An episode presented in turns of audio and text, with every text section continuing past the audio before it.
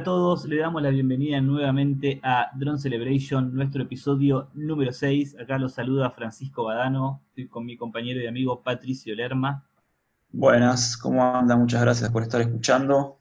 Gracias, sí, por, a la audiencia nuestra por seguirnos programa a programa y gracias a, Radio Caso por el espacio que nos dan, así como al Centro de Arte Sonoro Caso y a la Casa Nacional del Bicentenario por ofrecer este espacio para esta música dron, minimalista y en realidad por, todo el espacio que brindan para el arte sonoro eh, en la radio. Hay un montón de programas súper interesantes eh, con investigaciones.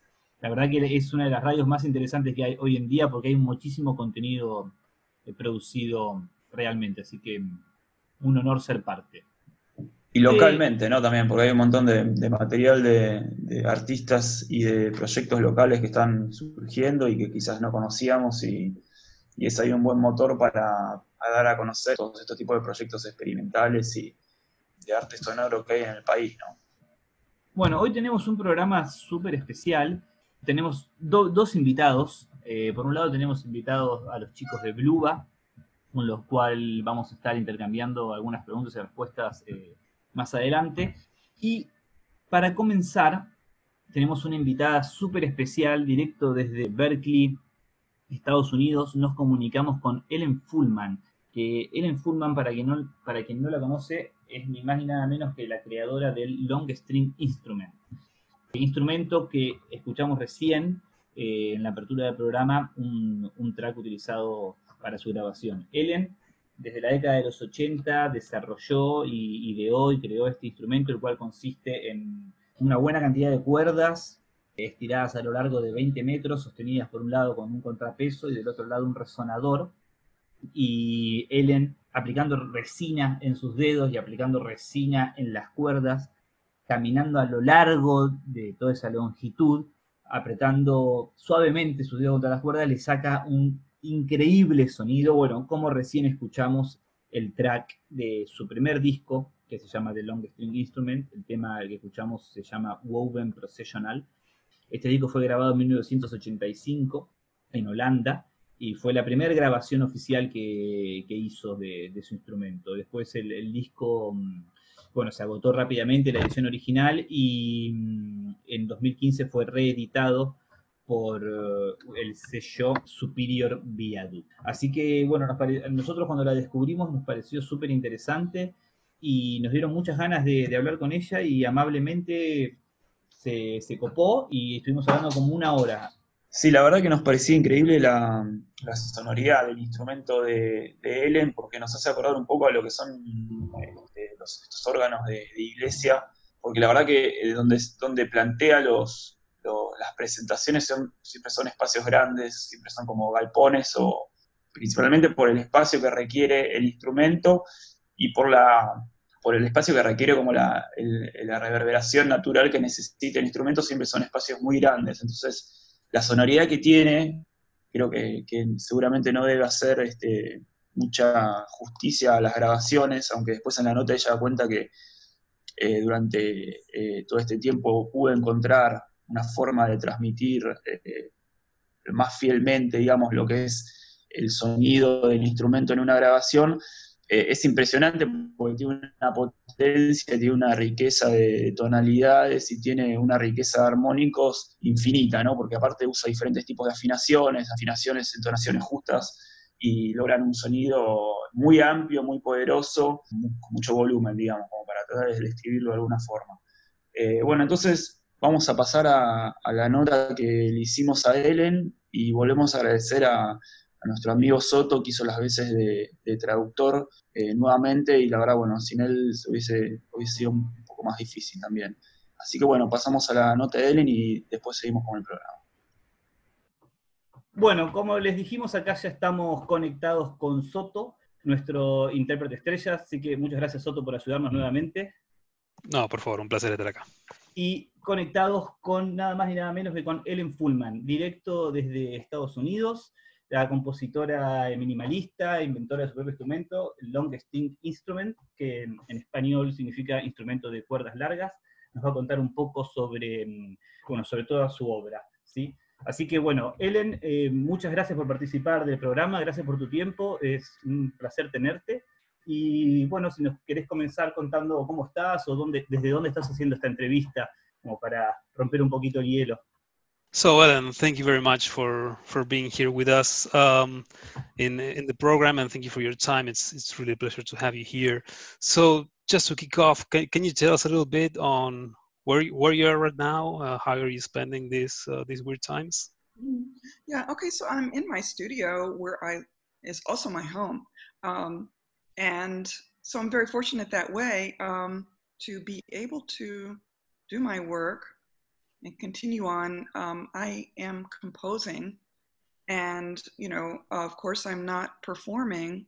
Um, I'm not touring, but I feel satisfied that I have a lot of work ahead of me, um, just in composing, and I'm enjoying that.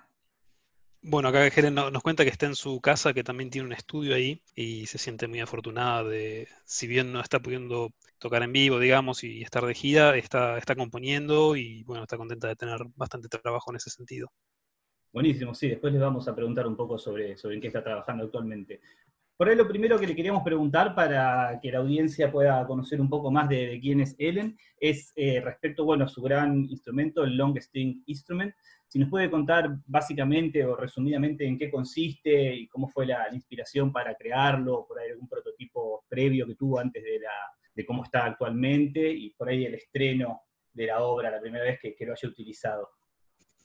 So um, we would like to start by asking you uh, about this great creation of yours, the the long string instrument. Um, could you briefly explain to the audience uh, what, what is it exactly, uh, where you got your, your inspiration to create it, uh, if there were other prototypes to get to the final version, uh, how was it the premiere uh, for, for this instrument?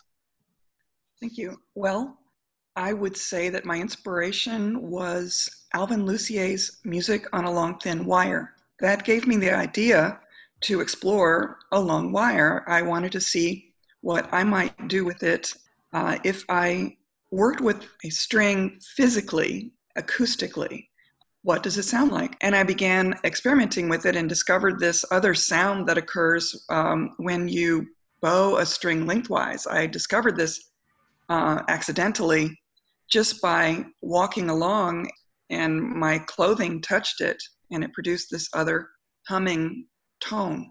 So this was a very long time ago. That this was when I uh, had just graduated from art school. I studied sculpture, but I was very interested in sound and performance and of course building things because I was oriented that that way with with sculpture. But the evolution of the design of the instrument it has continued to change over the decades and um, most recently what I've learned is the quality of uh, wood used in res- wooden resonator box design, and I've I've worked uh, quite extensively with that over the past uh, two or three years, and finally have come up with um, a tone quality that a new tone quality that actually hasn't even been recorded yet.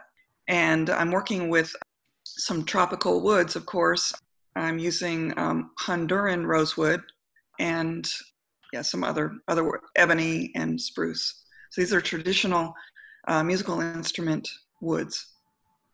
Bueno, nos cuenta que, mm, digamos, su inspiración fue el Long Wire de, de Alvin Lucier, que bueno, la, inspiró a, ver qué pasa si trabaja con una cuerda acústicamente y, y empezó, empezó, a experimentar con, con, eso y particularmente le interesaba el sonido cuando estiras una, una cuerda a lo largo, lo cual dice que fue medio como un accidente la primera vez que parece que se le enganchó con la ropa o algo así. Entonces, eh, a partir de ahí empezó a, indagar un poco más en, en, los efectos que eso, que eso tenía. Empezó a trabajarlo cuando se había, cuando había terminado de estudiar, que estudió escultura, pero, pero como que el instrumento fue evolucionando a lo largo de, de las décadas y, que su último descubrimiento tiene que ver con la, calidad de la madera del resonador y, el efecto que esto tiene en las distintas tonalidades y, y bueno, que ahora está experimentando un poco con, distintas maderas tropicales y que esto es algo que todavía no, no pudo grabar. Claro, sí, le cuento un poco a la, a audiencia el Music on Steam eh, Long Wire de Alvin Lucier, un experimento sonoro que realizó Lucier donde una, una cuerda larga con un, imán y ese imán controlado por un, oscilador hacía que la, cuerda vibre y genere diferentes eh, bueno, tipos de sonidos. Y me queda, me parece súper interesante lo que dice de la madera, del resonador, porque yo mm, pensaba más que el sonido lo tenía que ver más con el material de la cuerda, pero sino que la madera en sí también eh, afecta al sonido. ¿Y ella qué, qué, es lo que está buscando con estas nuevas maderas que creo que nombró palo de rosa de Honduras y ébano? ¿Qué busca? ¿Que busca eh, que tengan una mayor resonancia? So, Alan, what is it you're you're looking for with this uh, with this discovery in in how the wood of the resonator affects on, on the final effect of, of, the instrument? Are you looking for a, a deeper resonation, or what is it exactly you're experimenting with? Yes. Well, what I was looking for is is uh, richer tone quality. I wanted to hear more overtones, more clearly, and just um, a more full-bodied tone um, uh, to lower frequencies added in. Ok, bueno, entonces acá nos dice que lo que está buscando con, con esta experimentación con las maderas es, es, una, una mayor calidad en cuanto a tonalidades, más sobretonos y, y más tonos de, de frecuencias graves. Claro, claro, perfecto, me imagino. Y eh, también le quería preguntar respecto a lo que mencionó que descubrió por accidente la forma de tocar eh, longitudinalmente la cuerda, en vez de como se toca por ahí otro instrumento de cuerda con arco, como el violín. Y hay un, me imagino que debe haber algún motivo científico, quizás, ¿no? De por qué este instrumento funciona mejor tocándolo así que en vez de, violín, que ella en sus primeros momentos lo trataba de tocar transversalmente. So, about this, this fact of playing this instrument, lengthwise instead of crosswise. So can you tell us a little bit more about that? And, and is there a reason behind this different way of approaching the instrument? Yes, well, um, as I said, I discovered this property by accident, just simply by walking past a long wire that I had installed to experiment with. Uh, I was originally I was using a, a normal bow and bowing the string very close to the edge to the bridge. And I, my bridge was actually a tin can that was uh, suspended um, with springs to the wall. And I bowed the string near that. But anyway, so what that evolved uh, into is, is um, this other way of playing where I am bowing the strings uh, lengthwise and that sets up another mode of vibration called the longitudinal mode.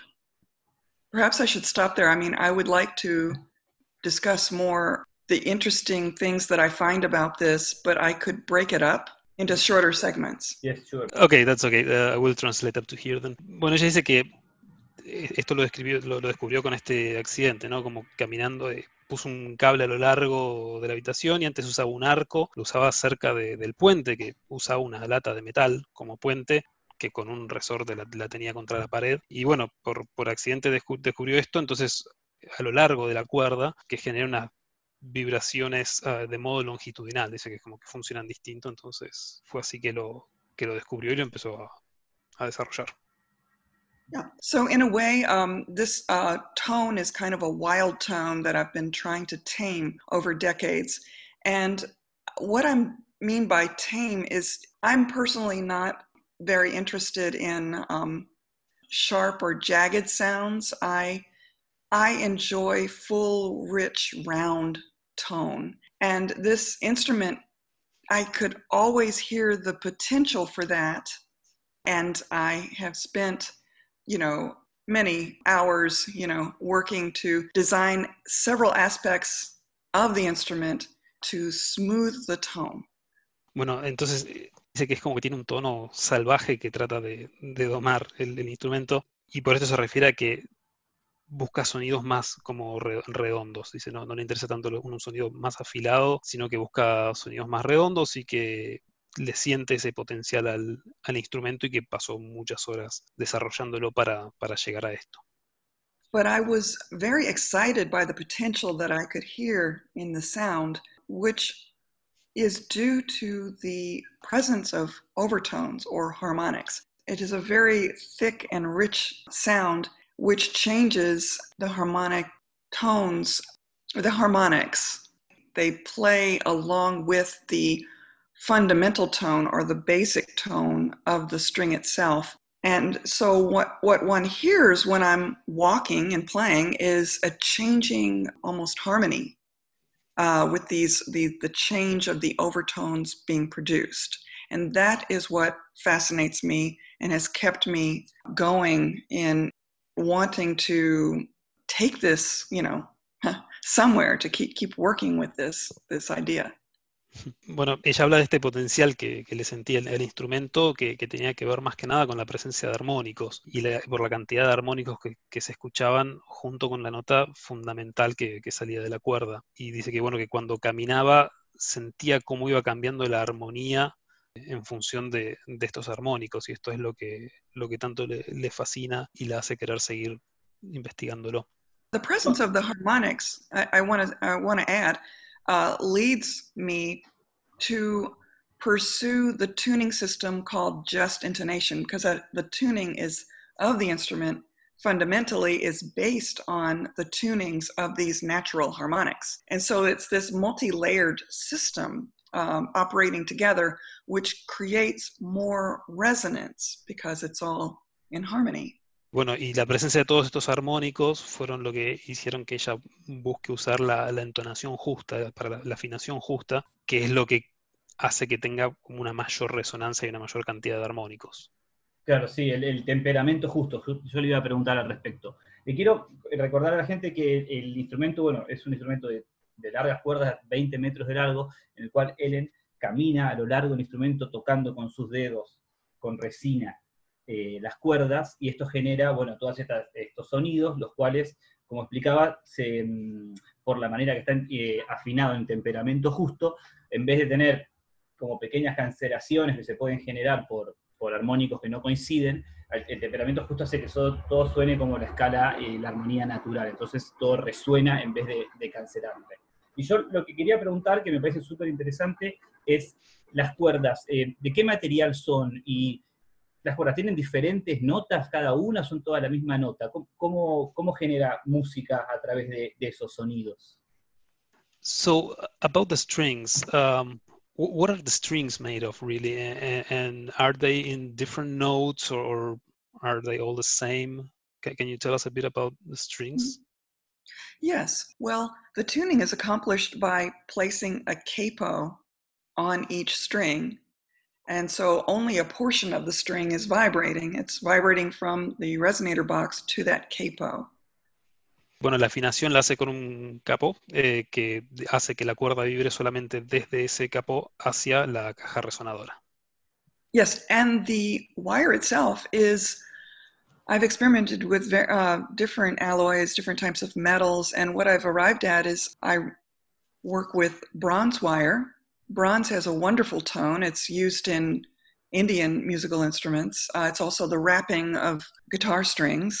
And I also am working with a um, steel wire that is produced in Germany, that a, a, company that I have located and, and really love the tone because it, it produces uh, nice sounding overtones. Um, and the wire, all of the wire is very thin.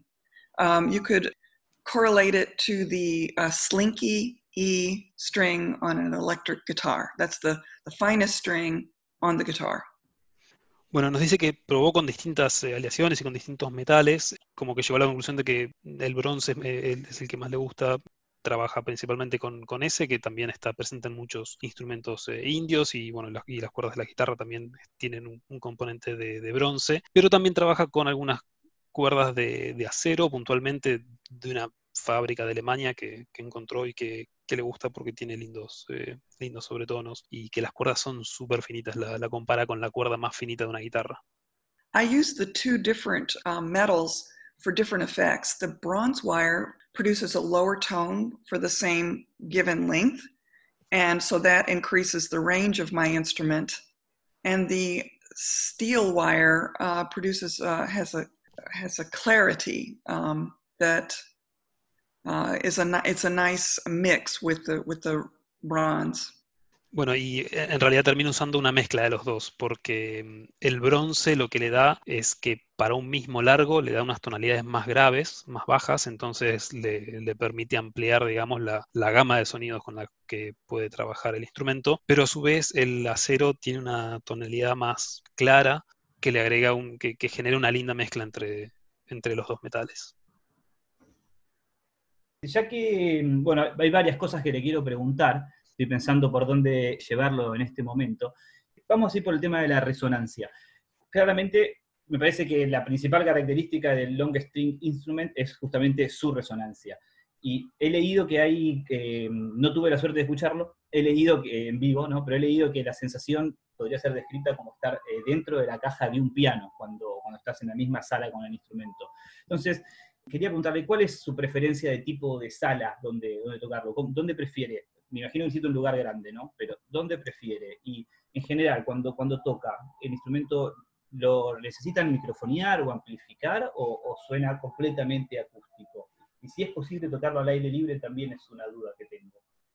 So we want to explore a little bit about this resonance and being one of the main characteristics of the long string instrument. We've never had the chance to, to hear it live, but we uh, Francisco read that the feeling can be described almost as being inside of a piano. So the room where, where, where this is played would seriously affect this, the final sound, right? So which is your, your preferred room to play this? Uh, have you ever used any microphones to amplify the, the sound? And, and also whether if you ever used this uh, outdoors?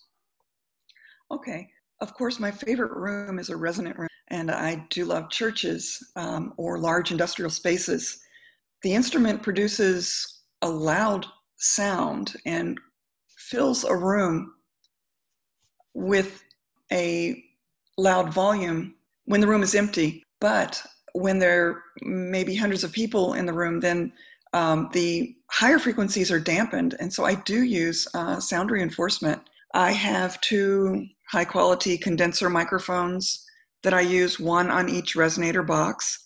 And I, I send that signal to four loudspeakers, one in each corner. But I use a technique called diffusion, where I rotate the loudspeakers more toward the wall. So I'm trying to get the room itself more resonating again. I'm, I'm using the sound reinforcement to assist my instrument, you know, in resonating the room which it does by itself without any people, but That's super interesting. Bueno, nos cuenta que su, su, lugar favorito es un lugar resonante, ¿no? Eh, habla de, iglesias o, o, de fábricas y que el instrumento tiene un sonido muy fuerte, o sea, de volumen muy alto y que el sonido de por sí llena la habitación. Particularmente cuando está vacía, pero cuando hay mucha gente, las frecuencias más altas como que se absorben por, la presencia de, personas, entonces son, son por ahí notas que necesita reforzar, para, lo cual usa eh, amplificación, entonces usa eh, micrófonos condensers, y en general lo que hace es los amplifica por cuatro parlantes, pero usa una técnica que lo que hace es poner el parlante apuntando hacia la pared, para que lo que haga esto sea colaborar a lo que ya el instrumento hace de por sí, que es hacer que la habitación resuene, o sea, que las paredes sean las que estén sonando. Claro, sí, es que un apoyo para que vibre el edificio entero.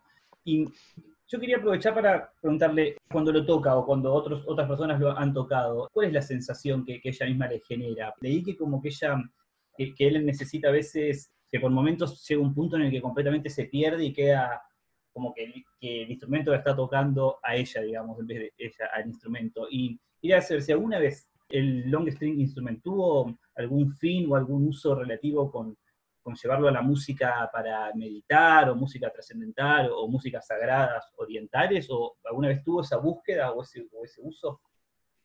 So we would like to, to ask you about how you feel when you play the instrument. I mean, he, he, he mentions that uh, in sometimes you, you feel like taken away uh, by it, uh, and it's more like the instrument playing by itself or playing you instead of you playing the instrument. So uh, we want to learn a little bit about the experience of playing it, and and also if you have ever explored it for meditation or you know for some kind of uh, spiritual use.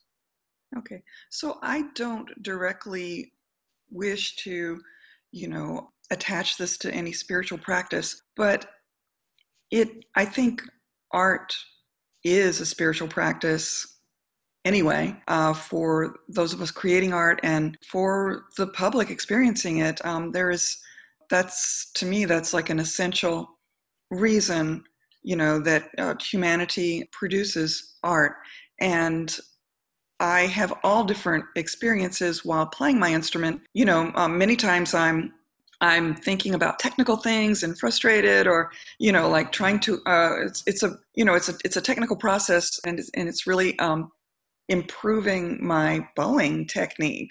Although I'm using my fingertips and I'm I'm m- moving my whole body, but it's all about uh, the same things that say a cellist would work with with how to manipulate a bow. So sometimes I am thinking very technically but then once I have practiced quite a lot and really have, um, I start to uh, really have the kind of, uh, I would say the, I have the feeling in my fingertips for the pressure and speed, and I, I can go onto a different level of concentration, uh, which is really kind of mixing the music almost like you would use a mixer and turn turn the dials I'm pressing the strings with different pressure on each of my fingertips.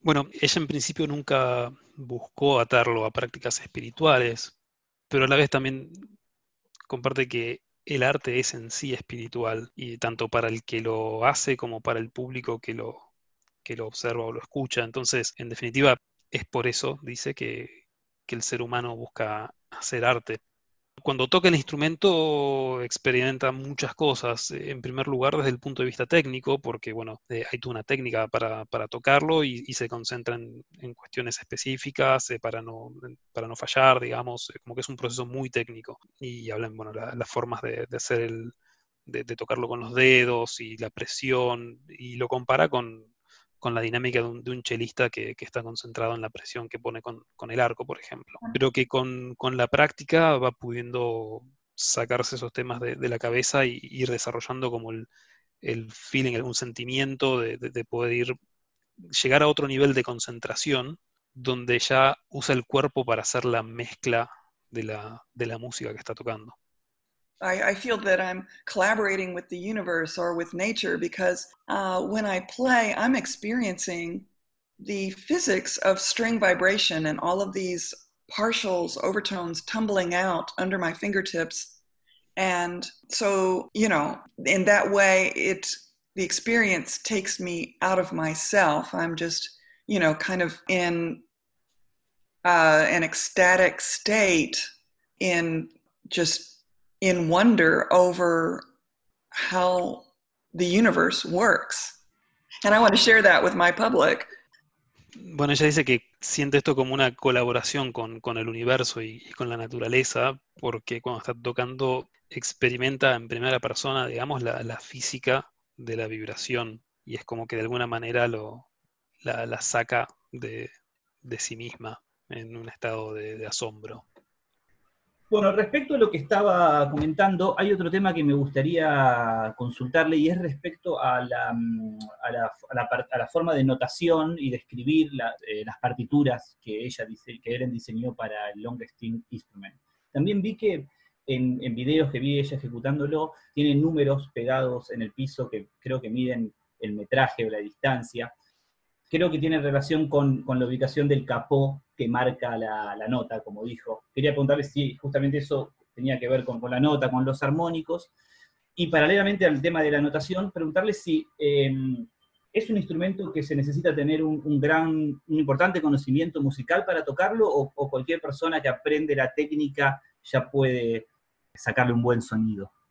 So, Alan, we would like to explore a, bit, a little bit about the graphic notation and scores you created for the long stream instrument. Fran mentioned that he saw in some videos that you have numbers on the floor measuring distances as well. So, would that help to play a note uh, in, or is it referred to the location of the capo or, or maybe the harmonics? And and finally, if this is an instrument that could be played by anyone who somehow learns the technique, or, or does it require more extensive uh, musical knowledge? Yes, well, firstly, um, the numbers on the, on the floor are like a tape measure, a metric tape measure. Every meter, I've got a number. This helps orient me to the locations of the harmonics. I can use these numbers in my notation to reference locations where there's a particular timbre or harmony which emerges that I uh, want to reference in my composition. So it's like a fretboard and, you know, on a guitar and, and you know, an orientation toward location. All of my notation is um, is based on uh, walking or motion. So it's simply a list of chords and you know fingering positions and then movement uh, locations along the length. And i'm actually you know moving forward and backward as i play continually. And the notation tells me where to go Bueno, acá eh, explica que lo- los números que tiene pegados en el piso son marcas, una tiene una marca por, por metro y, y lo usa como para tener una referencia de la ubicación de, de los armónicos. Eh, usa esas referencias que tiene en el piso como, como parte de su partitura para, para reforzar algunos puntos de la composición. De, que de alguna manera esto funciona como los trastes de una guitarra. Toda la partitura es en base a dos, eh, a dos componentes, digamos. Por un lado, la, posición de los dedos y, la, forma de, usar la mano para tocar la cuerda, y la otra que tiene que ver con el, movimiento y el lugar de la cuerda. Entonces, ella como que está todo el tiempo caminando de un lugar a otro. Entonces, eh, bueno, el otro componente en la, en la partitura y, en sus obras tiene que ver con la referencia de hacia dónde en la cuerda moverse para, tocarla. All one would need to do is to stretch a wire from wall to wall and get some rosin from, you know, string instrument player and then place that, you know, some dust on your fingers and also it's good to put more on the wire itself and then simply stroke that along the length. And it's a very amazing sound, very loud sound.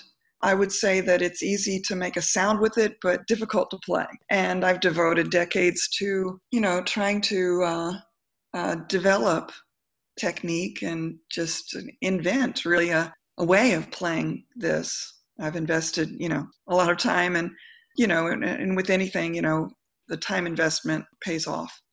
Ella dice que hacer un sonido en sí es, es fácil, con un poco de resina y sobre eso un poco de polvo en los dedos y también un poco en la cuerda, y golpear la cuerda o frotarla a lo largo. El sonido va a ser fuerte, pero si bien es fácil sacarle un sonido, dice que lo que es difícil en realidad es tocarlo y bueno, sacar algo un poco más eh, desarrollado, por lo cual, bueno, habla, habla mucho de, del tiempo que, que le invirtió para desarrollar técnicas que le permitan tocarlo y que esa alta inversión de, de tiempo definitivamente fue provechosa. Claro, me imagino que, se requiere bastante técnica para poder hacer buena música. Y le quería preguntar en relación a eso, vi que hay, hay videos de- y hay algunas obras que están escritas para ser ejecutadas por más de un músico. Incluso tengo entendido que Ellen diseñó una especie de, de arco, que es una box bow, que es como un arco caja, ¿no? Que con, con eso como que tiene más el, si bien se utiliza también longitudinalmente, creo que le saca más como el sonido más de que se le puede hacer con, un arco justamente a un instrumento de cuerda. Y mm, quería preguntarle, también vi que a veces cuando tocan con más, con más de un performer, eh, hay una mayor cantidad de cuerdas. Entonces, ¿cómo es en esos casos que duplica las cuerdas o arma como otro long string instrument aparte para los otros músicos? So uh, I've seen versions of the long string instrument and works executed by several musicians, uh, and and also some of these compositions are played with the box bow. So how do you deal with these situations? Do you duplicate the number of strings so that others can can play too, or, or how do you adapt this? Yes, um, when I work with the box bow and uh, create ensemble works, there are many more strings. You know, when I play alone, I may have about 40 strings. And then when I play with, say, two other box bow players, there may be 100 strings. Wow. Eh, bueno, dice que cuando, cuando trabaja sola normalmente tiene unas 40 cuerdas, pero cuando tiene más intérpretes, eh, principalmente con el box bow, pueden llegar a ver hasta, hasta 100 cuerdas. Wow, sí, eh, debe sonar tremendo. bueno, eh, te querés cambiando un poquito de tema, pero no necesariamente. Quería preguntarle, eh, porque está por el lado las presentaciones en vivo, ¿no? Con el instrumento, y por el otro lado lo que los que no tuvimos la suerte podemos acceder, que son las grabaciones. Y para grabar el instrumento, también, ¿utiliza alguna técnica en específico? Luego, una vez que ya está grabado el, el track, la pista de audio, le agregan efectos en mezcla y masterización como cualquier eh, proyecto musical o busca o deja un sonido más bien orgánico, natural? ¿Cuál es el sonido que busca en, los álbumes grabados?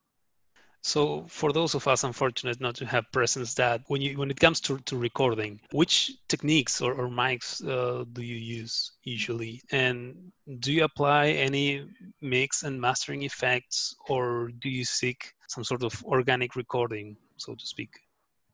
My recording techniques have changed a little over the years. I'm always very curious about microphone placement and different microphones and what I might do. I, I felt in many years that the recording didn't capture what I felt I heard while playing. It's been really interesting, I think, partially due to the lockdown, a level of focus, greater focus uh, on detail. My partner, Teresa, who's a cellist, did a study on microphone placement for her music. And she worked with me to really design the sound that I that I want, you know, to come across in recording. And it's been very exciting because I've recently started to use omnidirectional microphones. And the microphone that I love is uh, DPA 4006. It's a very classic uh, microphone and very accurate. And I have a pair of these placed at about one meter width and then about nine meters away from the sound source, the resonators. And they're up in the air, maybe um, a meter and a half.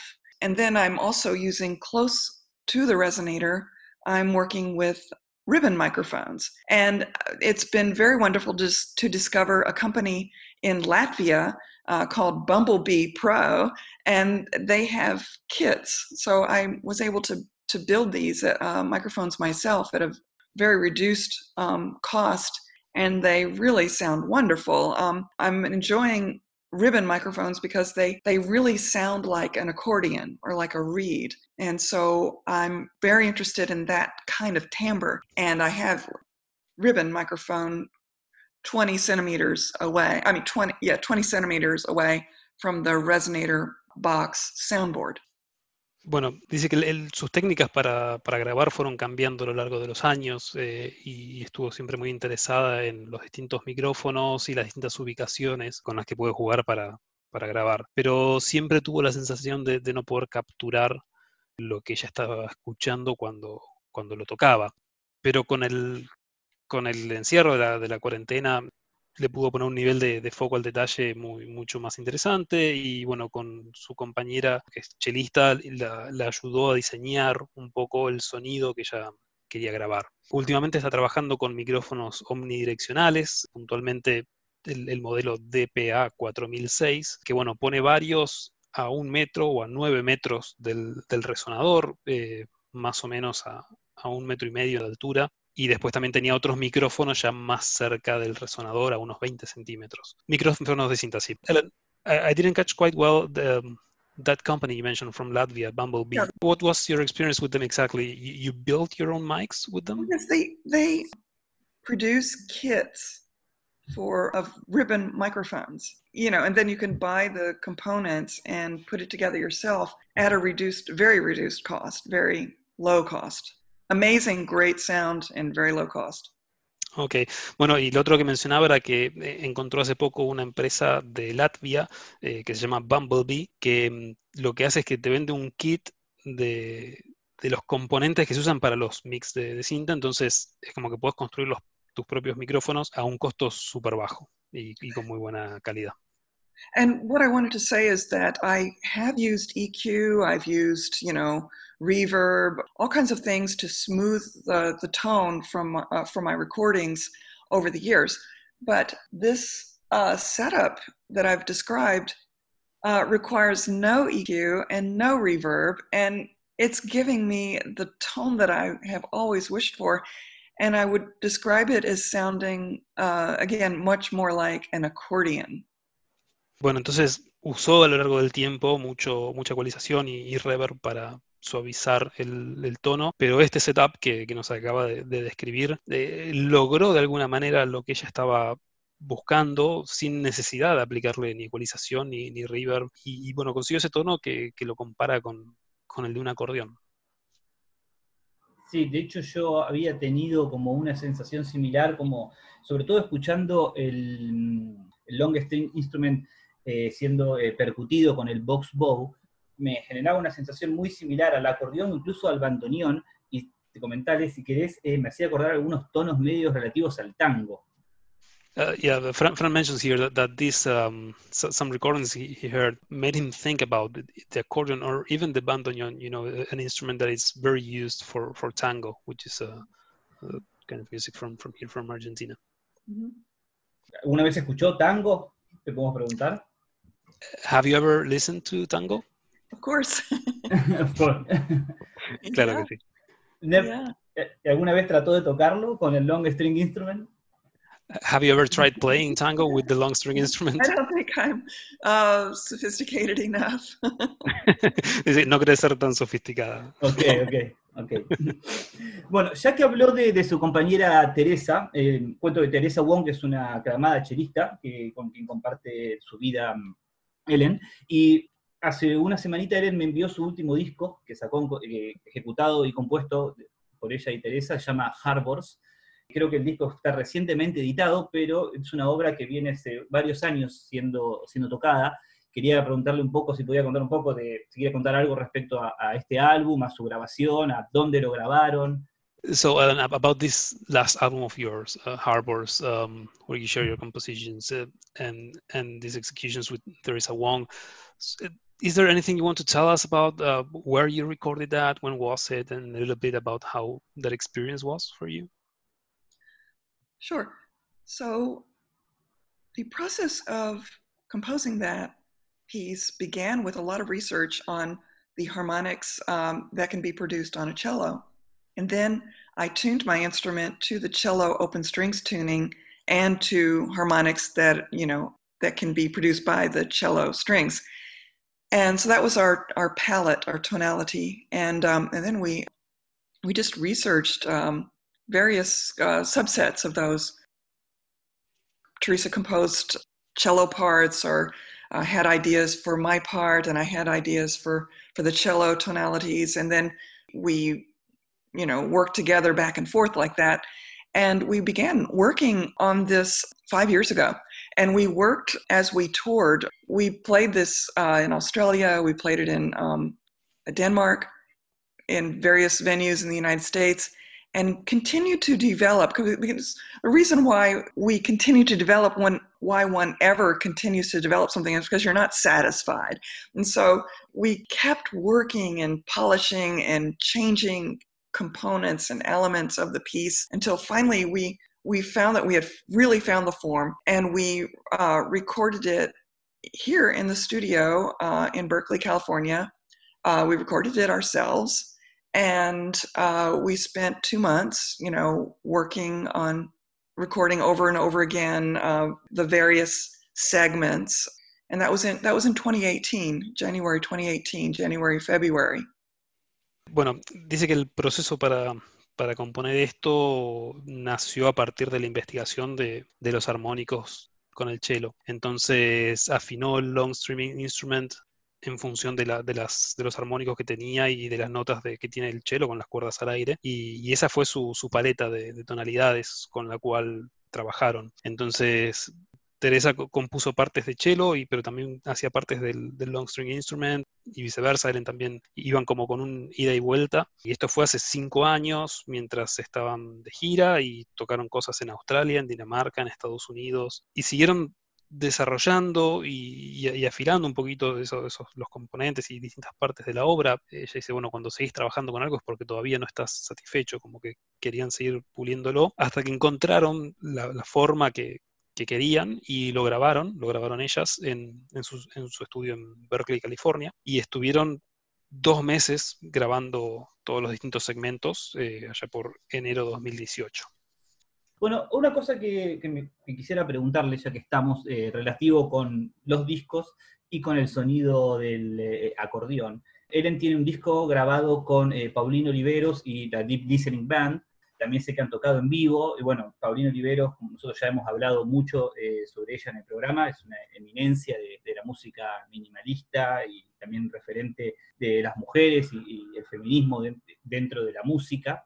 Y bueno, quería preguntarle cómo fue que, me imagino que fue una gran inspiración para ella, entonces preguntarle cómo fue que, la conoció a Pauline y cómo surgió la idea de, de, de componer y, y, grabar un disco en conjunto.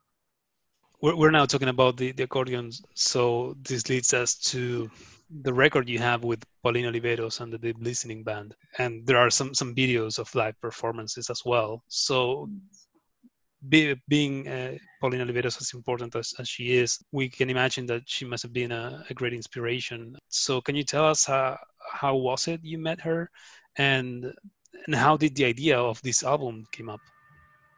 Yes, so I met Pauline in 1980.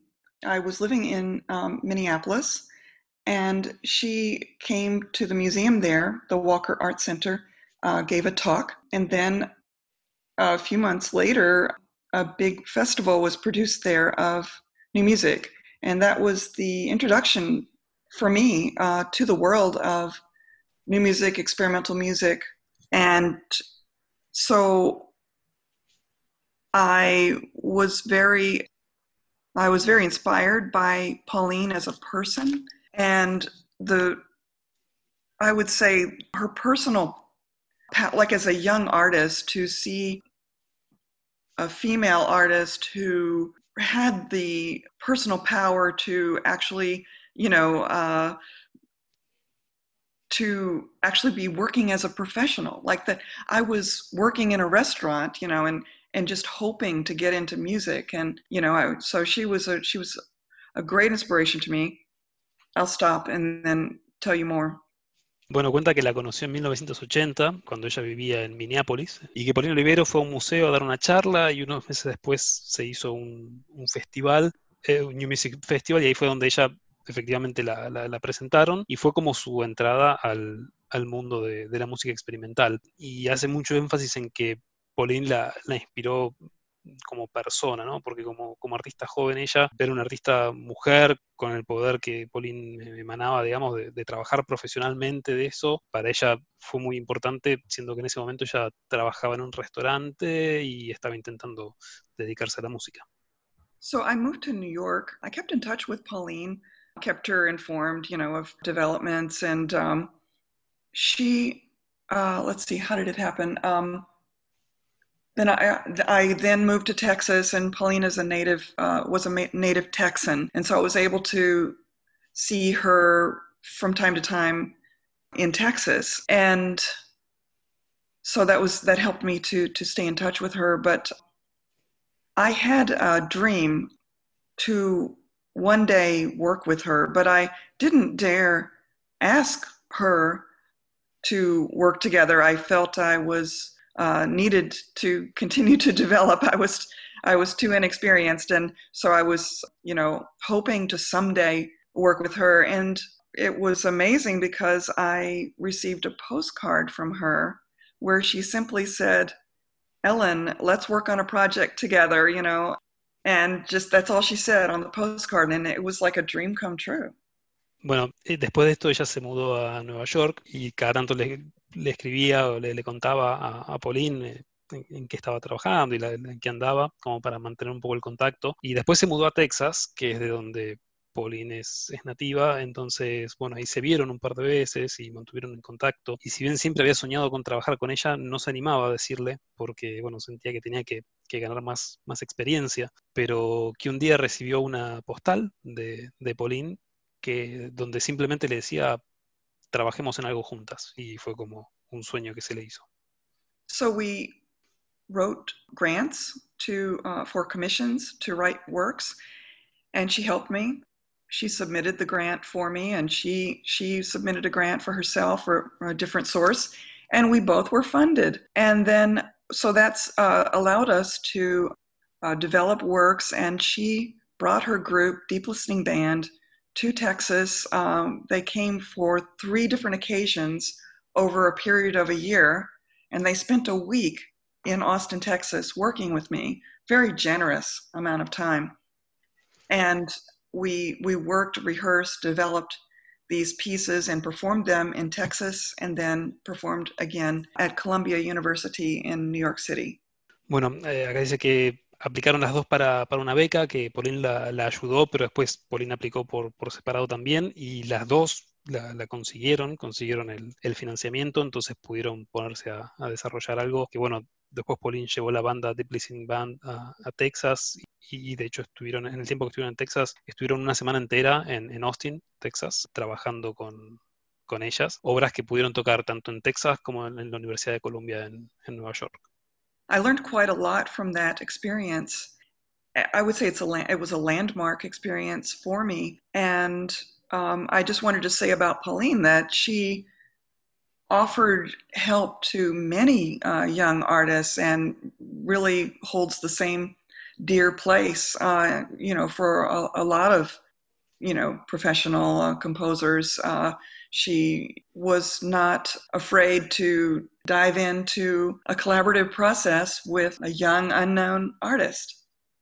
Bueno, ella aprendió mucho de, esto y para ella fue una experiencia clave. Y, menciona que Pauline ofreció su ayuda a, muchos artistas y, como que es, muy querida por, todos, porque en definitiva no, tenía miedo de, meterse y de, ayudar y, meterse en proyectos con artistas que por ahí no eran tan conocidos. Claro, sí, sí, sí, no, creo que todo el mundo que, ha conocido a Paulino Oliveros tiene una imagen espectacular de ella, increíble. Bueno, ya para ir cerrando, quería mm, volver al trabajo propio de, Ellen y quería preguntarle, mm, sé que en sus comienzos, ¿no? cuando, cuando todavía se dedicaba al, arte sonoro o a, la escultura, ¿no? como dicen en la década de los 80, había, mm, había hecho otros instrumentos o, instalaciones sonoras, en ese festival que comentó en New Music America, había hecho una, creo una obra que se llama eh, metal skirt, pollera de, metal, y también otro instrumento que se llama eh, water drip drum. Entonces, la pregunta es, ¿esos proyectos quedaron un poco pausados para dedicarse exclusivamente luego al long string instrument o no volvió a trabajar a, en desarrollar otros instrumentos propios? So, we're starting to close now and, and back to your beginnings when you were working with sound art and working on other instruments such as the metal skirt and the water drip drum. What happens to those? I mean, did, did you pause them to work on the long string instruments? Are you planning to work on other instruments? Yeah, I would say that with the metal skirt sound sculpture, it was a complete idea that there, well, I could just say that it was playing it was automatic all i had to do was walk it it operated itself but i desired to to have a physical contact with something that i could manipulate and change a musical instrument so that's what led me to work uh, with a long string instrument and it has been so demanding that it really uh, I, I really didn't have the energy for anything else. It, it kind of took up a lot of space. It was so compelling uh, for me to, I would say, explore it because I just felt it was something very unique that deserved to be developed. And so I, I applied myself to it uh, nonetheless, I have many interests, and I am, you know, I have a background in visual art, and in a way, I pushed aside all those interests, you know, to do work on the long string instrument. Bueno, sí, dice que el, el Metal Skirt particularmente era como que tocarlo era algo automático, tenía que caminar simplemente y era algo que se tocaba solo. Y ella lo que quería era tener contacto físico con algo que, que ella pudiera cambiar y, manipular. Y, fue por eso que, digamos, el Long String Instrument la, la llama tanto y, y, fue algo que la, la, interpeló de tal manera, fue, fue tan demandante que no tuvo, no tuvo energía para otra cosa, se sentía llamada a dedicarse de lleno a eso y a, y a, desarrollarlo por ser algo tan, tan único. Entonces, en definitiva, ella tiene muchos intereses, siempre, siempre los tuvo, pero su, su foco estuvo puesto en esto, que, que fue lo que más la, la, atrapó. Claro, perfecto. ¿Y podría contarnos brevemente en, en, qué está trabajando actualmente en este momento, hoy en día? Okay, and could you briefly tell us what are you working on uh, right now? Yes, sure.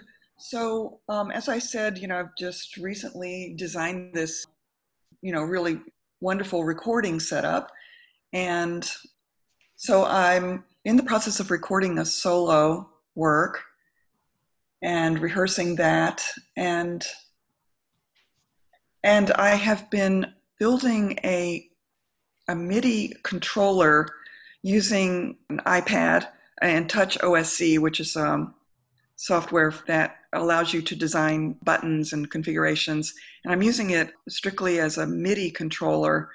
And I've uh, laid out the all of the harmonics for the string quartet, the cello, viola, violin, on this, you know, over a hundred buttons that can be pushed to play out these these pitches tuned in natural tuning. And I'm, I've built this in order to research my uh, new work that I'll be composing for Jack Quartet. Uh, they're uh, string quartet based in Brooklyn. Bueno, ahora está trabajando básicamente con este setup de, de grabación del que hablábamos hace un ratito. Eh, entonces está ensayando y grabando una, una pieza como, como solista. Y por otro lado también está construyendo un controlador MIDI con un iPad y un programa en particular que donde está intentando poner todos los armónicos de un cuarteto de cuerdas en unos 100 botones más o menos. Y bueno, lo, lo, lo está investigando un poco para, para una obra que, que, está desarrollando.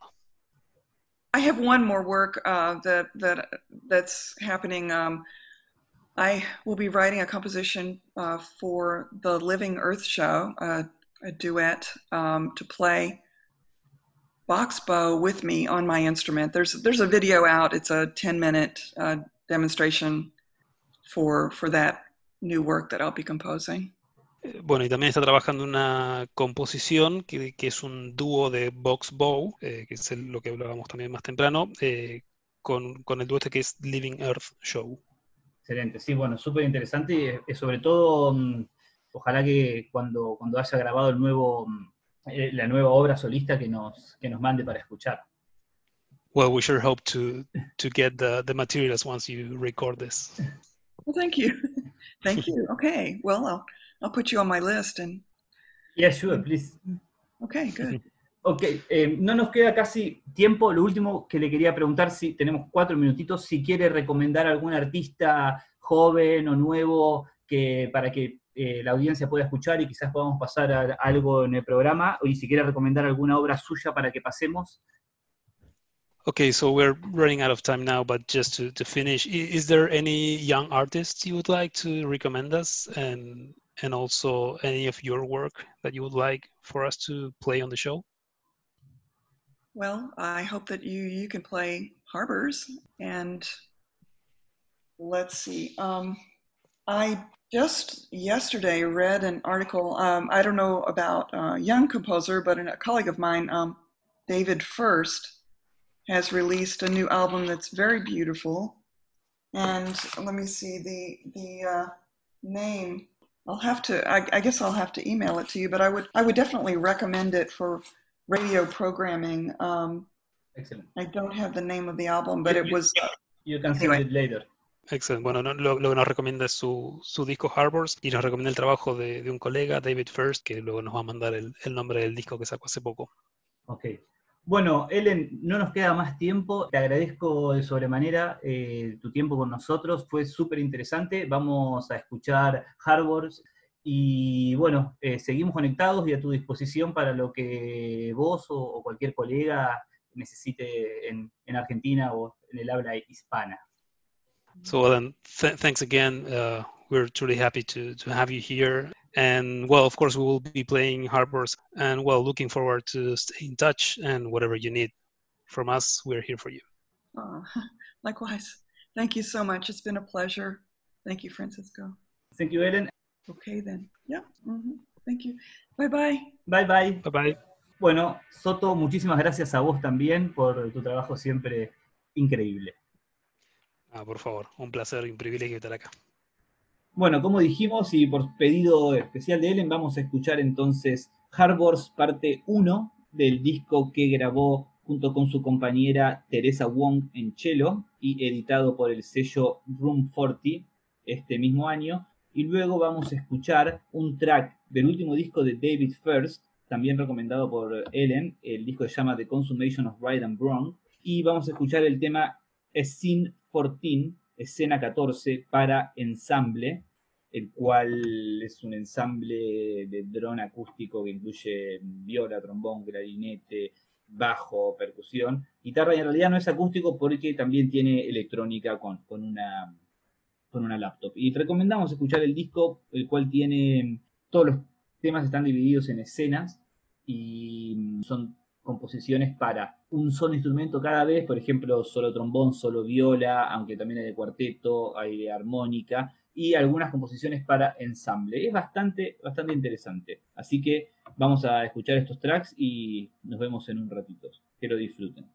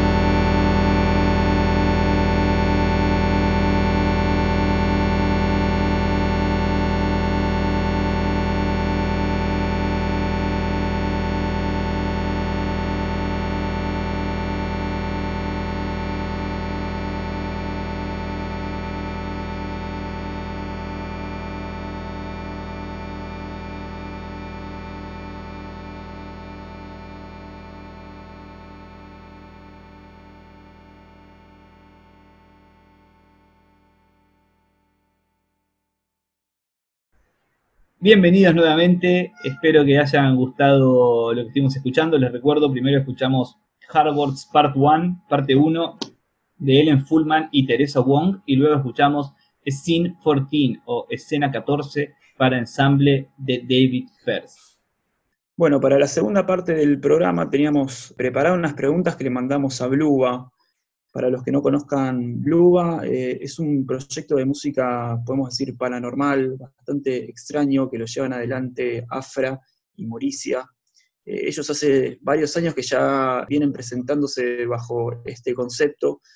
Y bueno, la verdad que las presentaciones son sumamente misteriosas o, extrañas, ya por el sonido y por su estética y por la verdad que por los climas que generan en vivo siempre nos hace tiempo que, los venimos siguiendo y que nos gustó mucho lo que hacían. Les teníamos algunas preguntas que, bueno, tenían que ver un poco con, los inicios de, ellos, cómo empezó, digamos, Bluba, qué es lo primero que hacían, cuál fue también su, instrumentación. Eh, algunas preguntas quizás personales más enfocadas a, otras disciplinas en las que se fueron metiendo, porque encontramos también eh, algunos escritos, algunos poemas hechos por Municia, y también hay una pregunta que está bastante interesante sobre una presentación que hicieron ellos en Chilca, en Perú, que bueno, podemos decir que este fue una de las presentaciones que verdaderamente los conectó con esta especie de, vida extraterrestre, porque hubo una conexión ahí real del lugar este donde visitaron en Chilca. Así que, bueno, la verdad que estaba muy bueno todo lo que cuentan, muy interesante, muy, muy extraña y muy, eh, muy interesante su, su visión de la música y de todo el proyecto de Bluga. bueno, la verdad que la, pregunta de Chilca no, se la pueden perder porque tenía un contenido sumamente extraño, la verdad. Así que bueno, ahora vamos a escuchar las preguntas y luego lo que nos respondieron ellos. ¿En qué contexto de sus vidas nace Bluga? ¿Cuál fue la motivación por la cual comenzaron a hacer música bajo este concepto y este sonido tan particular?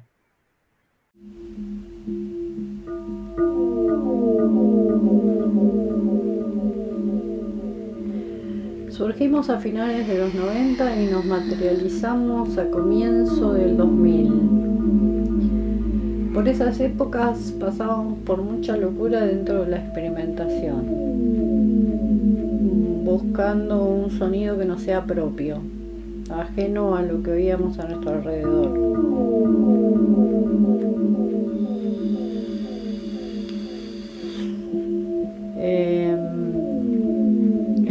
Es una experiencia más que un proyecto concreto sonoro. Eh, nuestra intención siempre es mesmerizar al espectador, hacerlo salir de sí mismo y sumergirlo en nuestro multiverso.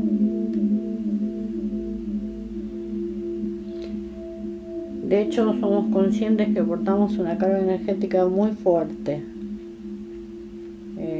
por eso siempre queremos que sea algo que pueda eh, sumergirte, atravesar un portal y entrar en esta otra dimensión.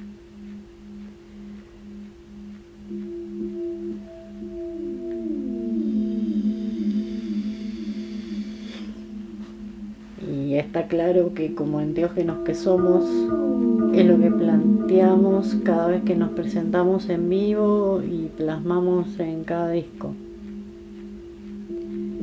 Eh, hacerte salir de vos mismo, hacerte levitar. Eh, pero para eso primero debes sintonizarnos.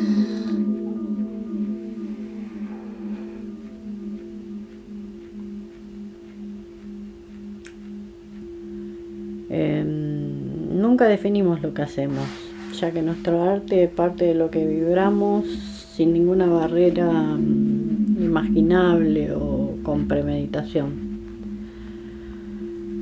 Em, a veces nos sorprenden bastante las etiquetas que nos ponen, pero bueno, es algo que no nos preocupa.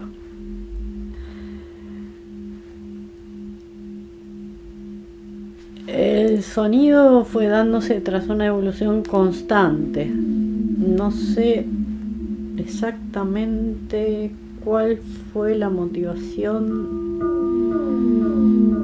o concepto porque nunca hubo un punto concreto o de partida o una meta.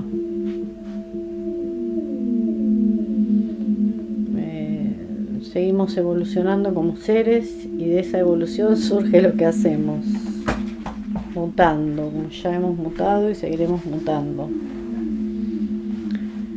Eh, la naturaleza, los animales de poder, el chamanismo y la magia son nuestra esencia total. Creo que de ahí es que siempre se nos asocia con lo ritual y lo cósmico.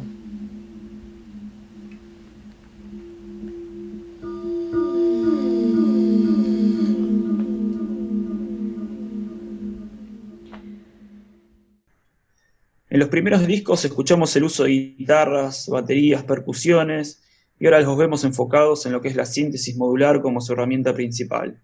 ¿Pueden contar cómo fue la evolución o involución de su instrumentación a lo largo de los años?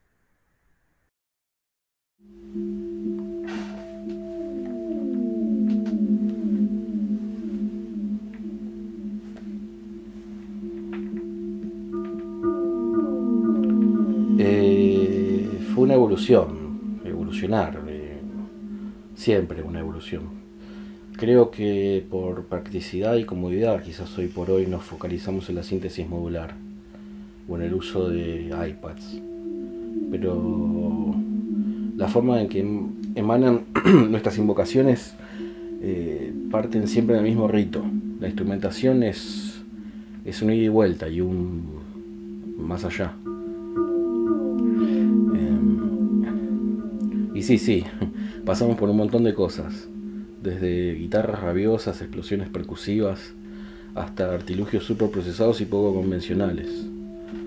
Eh, todo es válido. Eh, es que tenemos varias formas de trabajar y si bien podemos utilizar cintas, samplers, loops y un largo etcétera o lo que fuere, eh, importa la impronta acuñada del sonido. Esta eh, evolución es por plasticidad. Eh, manipular y transformar a nuestro antojo rápidamente, como si, como si se tratase de un ser vivo.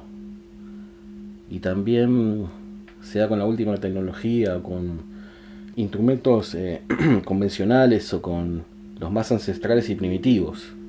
ahí le, le damos, le damos otra vuelta. Los encaramos desde otra perspectiva.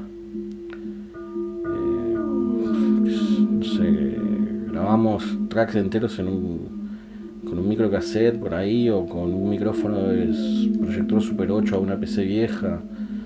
Es que tampoco tenemos una única forma de trabajar. Por eso, con conocer los elementos que disponemos basta. Luego solo es, eh, solo es fluir. Eso es lo que nos resulta. Esa composición instantánea, voraz. Importa que todo fluya, importa evolucionar, eh, no el medio.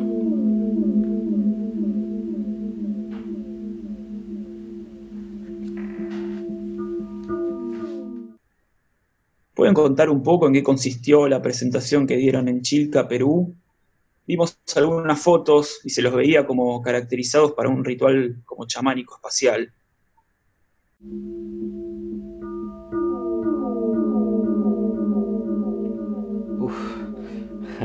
La experiencia, la experiencia chica fue una experiencia increíble.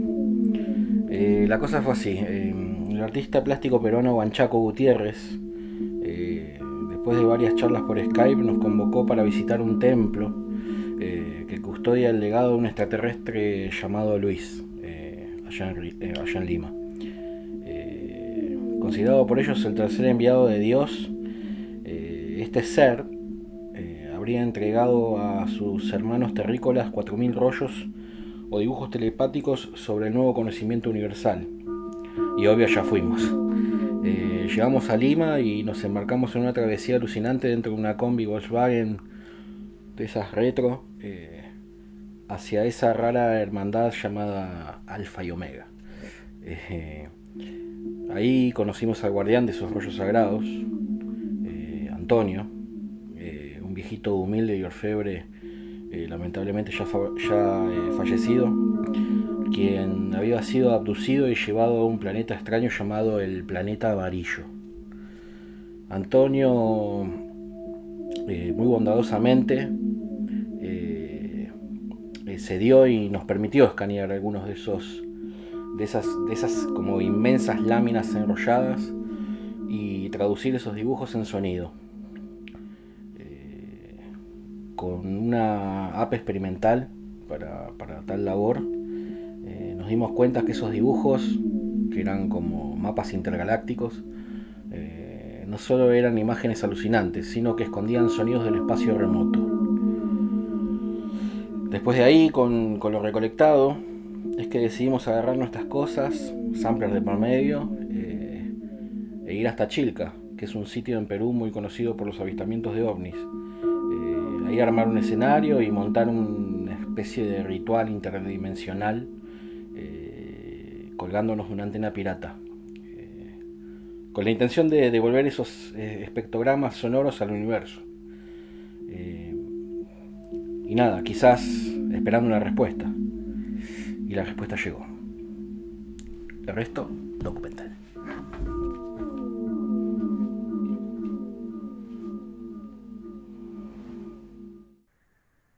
Hace unos años encontramos perdidos por la web unos poemas como dadaístas culinarios de Muricia, que siempre nos llamaron mucho la atención. ¿Pueden contar de qué se trataba estos poemas en particular? Fuera de la música, ¿se involucraron en algunas otras disciplinas?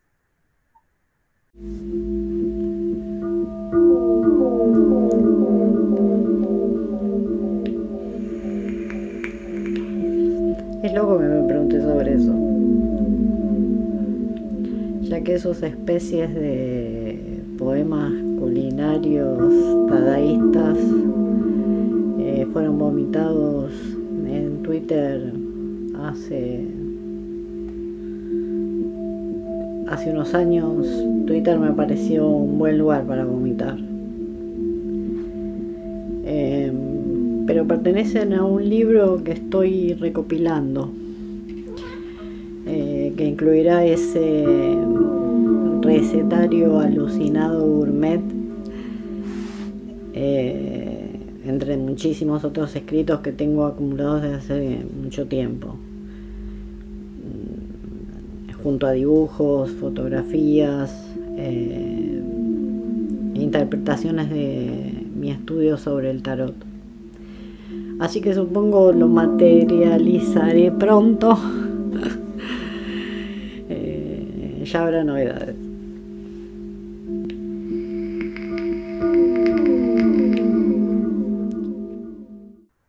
Bueno, y como cierre, ¿podrían contarnos qué están haciendo últimamente? Si están por eh, lanzar algún disco nuevo, están involucrados en algún proyecto también nuevo.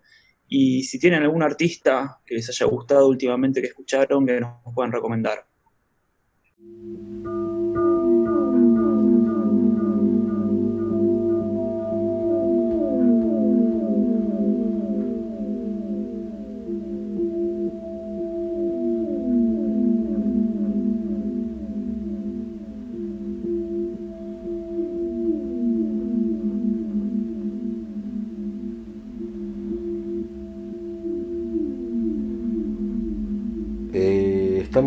Un split junto a Beer Bones Low y trabajando lento pero con entusiasmo en un nuevo proyecto junto a Polo Pico. También vamos a afincarnos definitivamente en las sierras de Garaba y Charaba, así que muy entusiasmados y, muchas novedades post pandemia se vienen. Y como recomendarles, podemos recomendarles escuchen al artista finlandés Jani Irvonen eh, con su proyecto llamado Uton. Gianni tiene una carrera cuantiosa, alucinante y de larga trayectoria dentro del mundo actor experimental y dentro del DROM. Así que es un imperdible.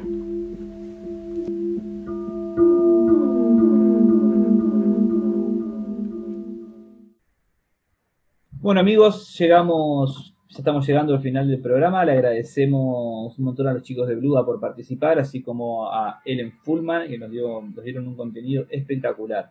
Ya para para ir cerrando, les comentamos que vamos a escuchar un track de Bluga, recomendado por ellos también, el track Flower Bimanas de su disco Amukia Full Future.